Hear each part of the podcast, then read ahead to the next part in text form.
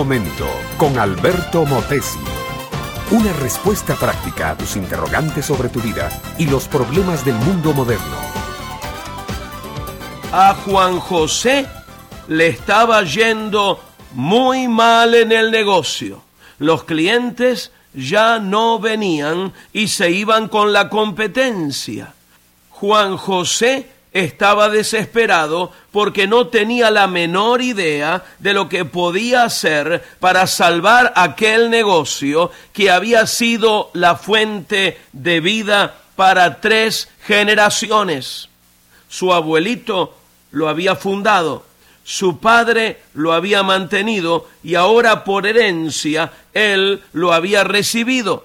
Los hijos de Juan José, precisamente, estaban estudiando administración de negocios en la universidad. Un día, hablando con su padre, le propusieron nuevas ideas, nuevos planes, nuevos métodos, nuevos desafíos para correr aquel negocio que tanto significaba para este buen hombre. Pero Juan José reaccionó mal, se enojó, rechazó contundentemente las ideas y los planes de sus hijos. Su decir era este negocio ha funcionado muy bien por más de 50 años, no hay ninguna razón para cambiarlo ahora. Mi amiga, mi amigo, no hay peor ciego que el que no quiere ver. Ese era el defecto de Juan José. No quería darse cuenta que los tiempos cambian y que con los tiempos nuevos vienen oportunidades nuevas. ¿Sabías que fueron los suizos los que inventaron el reloj digital, pero que sus relojeros lo rechazaron totalmente y que fueron los japoneses los que se aprovecharon de esa ganancia?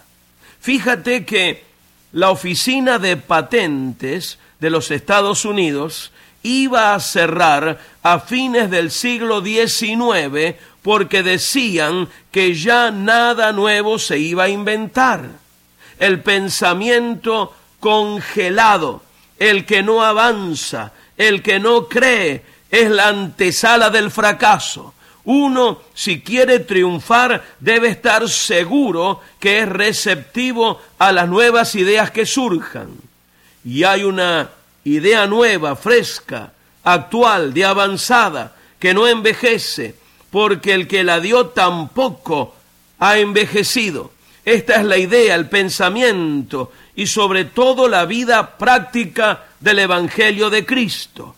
Todas las otras ideas humanas hoy se conservan acumulando polvo en las páginas de libros de historia, pero el Evangelio sigue siendo nuevo, sigue siendo actual, sigue siendo la única respuesta a toda necesidad humana.